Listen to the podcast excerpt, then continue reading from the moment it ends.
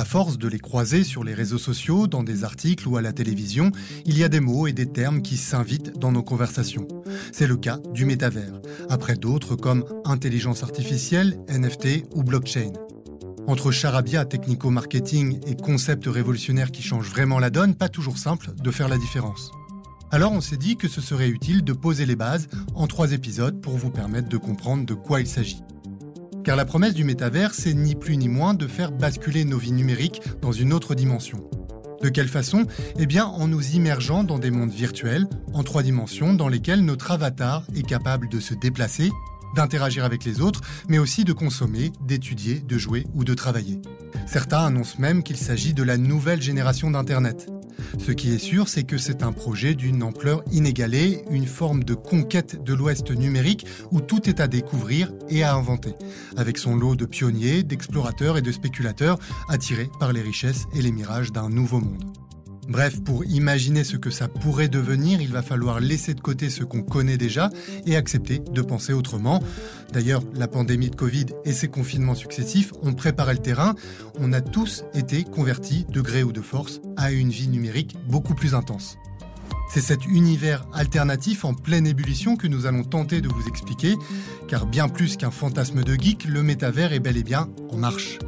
Je suis Nicolas Becquet, c'est parti pour un voyage en trois épisodes dans le métavers, ses promesses et ses mirages.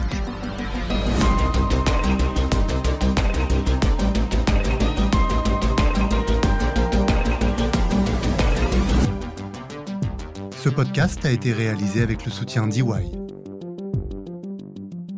Pour ce premier épisode, je suis accompagné par Maxime Samin, journaliste tech à l'écho. Bonjour Maxime. Bonjour Nicolas. Et pour se mettre dans le bain, je vous propose d'écouter un extrait de Ready Player One. C'est un film culte de Steven Spielberg qui, en 2018, dessinait déjà les contours d'un métavers appelé l'Oasis. C'est un endroit où la réalité n'est limitée que par notre imagination. Vous pouvez faire n'importe quoi. Aller n'importe où. Comme sur la planète des vacances. Surfer sur une vague géante à Hawaï. Faire du ski sur les pyramides Regardez cet endroit. C'est un casino de la taille d'une planète. Vous pouvez y perdre votre argent, vous marier, divorcer. Les gens viennent dans l'oasis pour tout ce qu'on peut y faire. Mais ils y restent pour tout ce qu'on peut y être. Grand, magnifique, effrayant, d'un autre sexe, d'une autre espèce, d'apparence réelle ou animée. C'est vous qui décidez. Alors Maxime, est-ce que cette description de l'Oasis, par Parzival, le jeune geek héros du film, correspond à ce qu'on pourrait trouver dans le métavers? Elle est un peu idéalisée, hein, mais oui, elle coche toutes les cases des critères des métavers, euh, comme la 3D, les interactions et les avatars. Et on voit que c'est un monde ouvert et décentralisé, c'est-à-dire qu'il n'y a pas un propriétaire unique. Exactement. La communauté a toute sa place et elle participe en fait à la création de ces mondes qui évoluent en temps réel. Alors posons la question euh, dès le départ. On parle d'un métavers, mais en fait, il en existe plusieurs. Voilà, le mot parle de lui-même. Hein. Il faut imaginer plusieurs univers, des métavers, comme des jeux vidéo ou des réseaux sociaux par exemple, qui sont rassemblés au sein d'un grand univers qui les contient et qu'on appelle le métavers. Ce qui est important à retenir, c'est qu'il y a un grand projet de métavers censé mhm. réunir et connecter tous ces différents univers. Ok, et je suppose que ça vient de la science-fiction. c'est vrai, c'est souvent le cas avec la technologie. Ici, c'est l'auteur euh, Neil Stephenson qui l'a popularisé en l'utilisant et qui l'a plutôt bien décrit dans son livre Snow Crash en 92. Mais on va le voir, on est sorti de l'imaginaire de la science-fiction, il existe déjà des métavers qui sont principalement issus du monde des jeux vidéo et des réseaux sociaux. Ok, c'est noté, on y reviendra. Alors, première question, comment on y accède à ces métavers? Pour l'instant, on peut y accéder de façon très classique, euh, via un ordinateur, mais la vraie révolution, et qui est déjà en cours, c'est évidemment d'y accéder via un casque connecté et des manettes. C'est là que le principe d'immersion prend tout son sens. Alors c'est un matériel coûteux, mais qui se démocratise et qui devient de plus en plus accessible. Le gros atout, c'est la prise en main qui est extrêmement facile, au contraire des ordinateurs lorsqu'ils ont débarqué dans nos villes il y a 30 ans. Euh, Apple travaille sur un casque, Microsoft a déjà le sien avec l'HoloLens, Meta a déjà le sien avec l'Oculus. C'est peut-être d'ailleurs le moment de rappeler la différence entre euh, l'AR et la VR. La réalité augmentée et la réalité virtuelle parce que c'est la base en fait du monde numérique de demain. Effectivement, on peut peut-être commencer par la réalité augmentée. En fait, euh, imaginez que vous êtes en train de préparer un gâteau dans votre cuisine, vous mettez vos lunettes connectées et alors vous voyez des informations, des informations qui se superposent à la réalité. Par exemple, pour connaître la quantité de farine qu'il faut ajouter ou euh, le geste à reproduire pour euh, battre les œufs ou ajouter tel ou tel mélange. Du coup, c'est un peu à l'image de ce qu'on voit, ce que pourrait voir en tout cas un pilote de chasse ou un astronaute dans son casque. De l'autre côté, en fait, la réalité virtuelle, elle va plutôt vous proposer une immersion dans une cuisine virtuelle avec euh, des ingrédients virtuels et offrir la possibilité de cuisiner avec d'autres personnes à distance qui vont vous aider à préparer ce gâteau virtuel. Mhm. Donc pour faire simple, il y a d'un côté la réalité augmentée qui consiste à ajouter une couche visuelle sur la réalité et la réalité virtuelle qui vous plonge dans un univers euh, réaliste en 3D mais fictif. Après c'est le même principe, c'est faire en sorte qu'on soit baigné dans le monde numérique tout autour de nous. D'ailleurs la démocratisation de la VR est un élément clé de l'adoption de cette technologie et du concept de métavers au sens large. C'est l'équivalent en fait de la démocratisation des ordinateurs et de la connexion Internet à leur époque. Mais euh, les métavers sont un concept qui vont rencontrer une priori une forte opposition, qu'elle soit philosophique ou matérielle.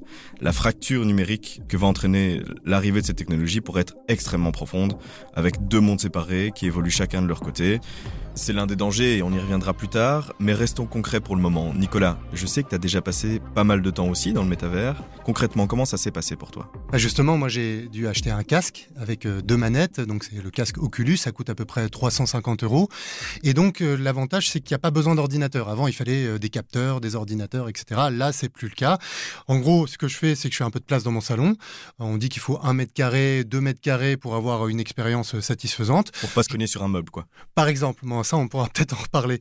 Euh, du coup, euh, j'enfile mon casque, euh, je fixe les manettes aux mains, et puis deux minutes après, en fait, je me retrouve dans un autre salon, virtuel cette fois, très bien meublé, décoré, avec une vue sur les montagnes et sur la jungle. C'est assez chouette parce que vraiment, on a un univers très immersif. Et puis, au milieu de ce salon, il y a un grand écran qui me propose une série d'expériences, que ce soit gratuites ou payantes, et avec une fourchette de prix entre 5 euros et 25 euros. Et puis, depuis peu, euh, il y a cette fonctionnalité qui permet d'inviter d'autres amis qui ont donc eux-mêmes des casques, d'où la démocratisation euh, des appareils. Et euh, chacun a son avatar. L'avatar, on y reviendra aussi, mais c'est un élément essentiel, évidemment, c'est notre double numérique qui est configurable. Moi, je l'ai créé, je me suis configuré à mon image, et donc c'est parti. Et comment tu juges du coup la qualité de l'expérience En fait, ce que nos auditeurs veulent savoir, c'est combien de fois as-tu vomi? Alors, j'ai pas vomi. Ça m'est arrivé au bout de quelques heures de pratique euh, d'avoir un peu la nausée ou dans certains jeux de simulation, par exemple, où là, bon, ça peut être un peu compliqué. Euh, mais globalement, euh, les casques, en tout cas, la technologie a fait un bond en avant énorme et ça réduit tous ces facteurs-là. Après, tout dépend de chacun. De l'autre côté, parler d'adoption, etc. Mais en fait, c'est ultra facile. Et là aussi, c'est assez bluffant parce que moi, j'ai fait des tests, euh, ça fait deux ans à peu près que, je pratique, en famille, avec des amis, que ce soit les plus jeunes ou les plus âgés, en 10 minutes. Vraiment, ouais, on peut dire en 10 minutes, euh, on peut se prendre pour euh, une libellule, un robot ou, ou autre chose. quoi. Mais on est d'accord que ça reste très gênant de regarder quelqu'un en train d'utiliser un casque virtuel. Ah oui, alors ça c'est un moment euh, très gênant, effectivement. On voit une personne qui euh, très rapidement commence à gesticuler, euh, faire des grands gestes dans l'air, parler, rigoler, avoir peur, se retourner. et donc on sent vraiment qu'en fait l'immersion a pris le pas. Et c'est vrai que le son aussi nous aide beaucoup, puisque ça nous met dans un univers qui est un, univers vraiment fort, quoi, qui, qui, est prenant. Et donc je me suis déjà retrouvé, on va le dire, hein, à quatre pattes dans mon salon pour éviter les coups d'un ennemi. Je me suis cogné contre des meubles en faisant un tennis euh, virtuel ou euh, même une fois j'ai essayé, euh, je ne le referai plus jamais, j'ai essayé le jeu Walking Dead et là le phénomène immersif, on est vraiment dedans et ça fout vraiment les pétoches quoi. Mais là, bon, je m'égare un peu. revenons au métavers, car au-delà du côté ludique, façon jeu vidéo en réalité virtuelle, quelle est la promesse, Maxime? La promesse, elle est à la fois simple et folle. On pourrait tout y faire potentiellement. Vivre une vie numérique qui sera une extension de la vie réelle avec toutes les possibilités que cela représente. Euh, ce qui semble évident et qui attire déjà pour l'instant les utilisateurs, c'est tout ce qui concerne le divertissement, la conversation, donc les, réseaux sociaux, et le travail. Tout ça est assez logique. En fait, on devrait assister en principe à une adaptation de nos comportements numériques actuels de façon plus immersive. Aller au cinéma, parler avec ses amis, jouer, faire son shopping, comme tu l'as décrit euh, dans ton expérience. L'enjeu, c'est que l'expérience ne soit plus seulement en façade, donc comme maintenant avec un écran en 2D, mais qu'elle devienne vraiment tridimensionnel. Effectivement, parce que tout ça, en fait, tout ce qu'on décrit, ça peut nous paraître, euh, nous sembler euh, fantasque, mais il faut regarder en fait l'accélération des pratiques du numérique pendant la pandémie du Covid et les confinements pour comprendre la vitesse en fait à laquelle ça va et à laquelle on s'adapte aussi.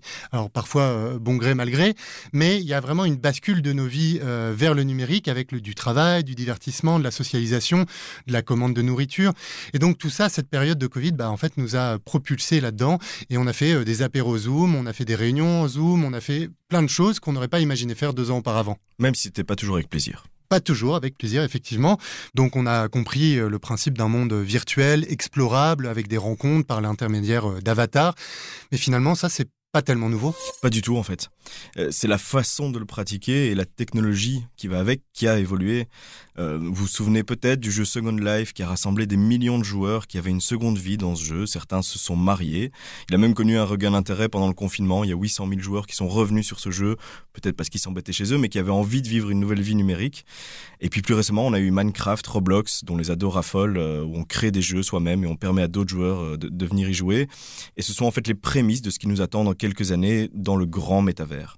C'est important de comprendre en fait que la base a été posée par les jeux vidéo, c'est l'énorme différence avec ce concept de métavers, et c'est la création d'une interopérabilité entre tous ces univers virtuels. Euh, mais on, va quand même revenir à, à ton expérience, au concret. Qu'est-ce que tu as fait? Tu as joué dans le métavers? Oui, j'y ai joué, mais pas seulement. Par exemple, j'ai passé une soirée euh, Netflix avec un ami qui était à 1000 km euh, de là. Euh, j'ai piloté un vaisseau Star Wars, plus vrai que nature. J'ai visité une exposition, j'ai fait des exercices de fitness avec des cours personnalisés, des jeux, même un spectacle. Bref, on peut faire vraiment beaucoup, beaucoup de choses, seul ou en groupe. Et du coup, euh, c'est vrai que quand on pense à cette infinité d'expériences qui est proposée, c'est une véritable aubaine pour les marques. Parce que, en fait, c'est une forme de, double physique euh, de notre monde, avec plein de nouvelles possibilités et des offres, du coup, dédiées de biens, de services, et puis aussi euh, des datas en, pa en, pagaille. Effectivement, et on a vu une Fashion Week avec toutes les marques de mode pour habiller les avatars se dérouler dans le métavers. On a eu un concert du rappeur Travis Scott avec 12 millions de personnes qui le regardent avec leur avatar dans une salle de concert virtuelle, des campus virtuels pour les étudiants.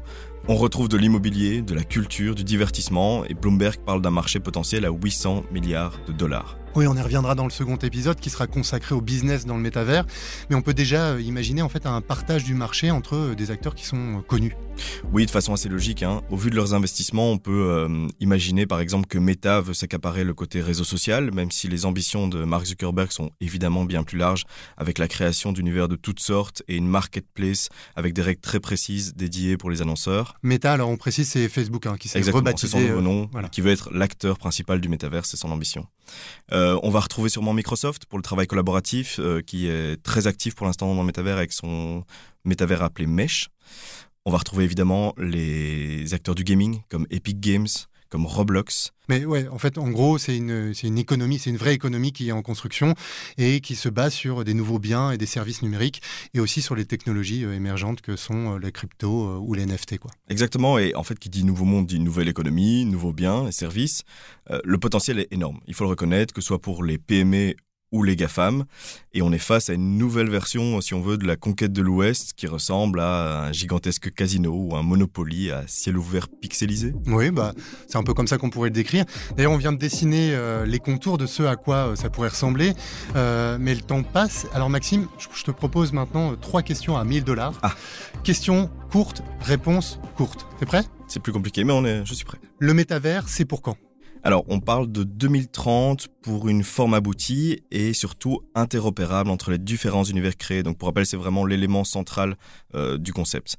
On est pour l'instant dans la phase, on appelle ça de hype, donc pas encore dans la phase d'adoption. Il y a une grosse excitation sur le concept et ses possibilités, mais c'est pas demain qu'on sera tous dans le métavers. On, on parle d'une technologie qui devrait avoir une adoption massive d'ici 10 ans. Parce qu'il faut être honnête, à ce stade, tout ne se vaut pas dans les expériences disponibles. La technologie est encore en pleine évolution. Mais on peut déjà travailler dans le métaverse, on peut jouer, on peut faire une formation et on peut acheter un terrain immobilier par exemple. Oui, et puis 10 ans dans le monde de la tech, c'est une éternité, il peut vrai. se passer énormément de choses. D'ailleurs, euh, le métavers, c'est le futur d'Internet? Alors on va prendre des pincettes, mais oui, à plusieurs conditions, euh, dont la principale qui est que le ou les métavers vont devoir trouver ce qu'on appelle leur killer app, c'est leur euh, application phare. C'est une application que tout le monde veut ou ressent le besoin d'utiliser, comme le mail l'a été pour Internet à l'époque il faut quand même se rendre compte pour l'instant qu'on est face à quelque chose qui va profondément bouleverser nos vies numériques et physiques, mais qui se cherche encore. Les internets, a priori, vont basculer dans les métavers, et la puissance des métavers sera de rassembler toutes les technologies les plus innovantes dans un même concept, la blockchain, la VR, les cryptos. Donc justement, euh, qui va gérer et réguler le métavers? C'est ma, ma dernière question. c'est pas la plus simple. J'ai pas de boule de cristal, donc je dirais euh, que le principal enjeu, c'est la décentralisation et l'interopérabilité. Je t'ai déjà expliqué euh, l'interopérabilité. La décentralisation, c'est la base aussi du concept euh, de métavers, avec un pouvoir qui est censé revenir entre les mains des utilisateurs. C'est aussi le concept de base du Web 3, qui est censé être le futur d'Internet, qui comprend ce concept de métavers. Pour gérer cet univers, on retrouve des candidats gestionnaires qui sont assez évidents, on en a cité déjà quelques-uns, euh, avec des questions qui arrivent tout de suite sur la table, qui sont qui va réguler, qui va modérer cet univers? On a déjà du mal à réguler Internet et ses acteurs. Alors comment est-ce qu'on va faire pour réguler un gigantesque ensemble d'univers où on peut faire a priori tout et n'importe quoi Et c'est surtout, c'est son intérêt principal pour les utilisateurs pour l'instant, c'est d'être complètement libre. Et d'ailleurs, euh, Facebook vient de déployer une nouvelle fonctionnalité. Qui est plutôt effrayante. Euh, c'est une bulle dans laquelle on peut se réfugier si on, est, euh, si on se sent victime de harcèlement, par exemple, ou de violence, parce qu'il y a déjà eu des cas. Et des gens ont du coup cherché à porter plainte, mais ils savent pas vers qui se tourner. Et puis arrive la question suivante qui est qui va condamner ou juger les actions qui seront faites dans le métavers, par exemple en cas de harcèlement, qui est responsable et qui les juge?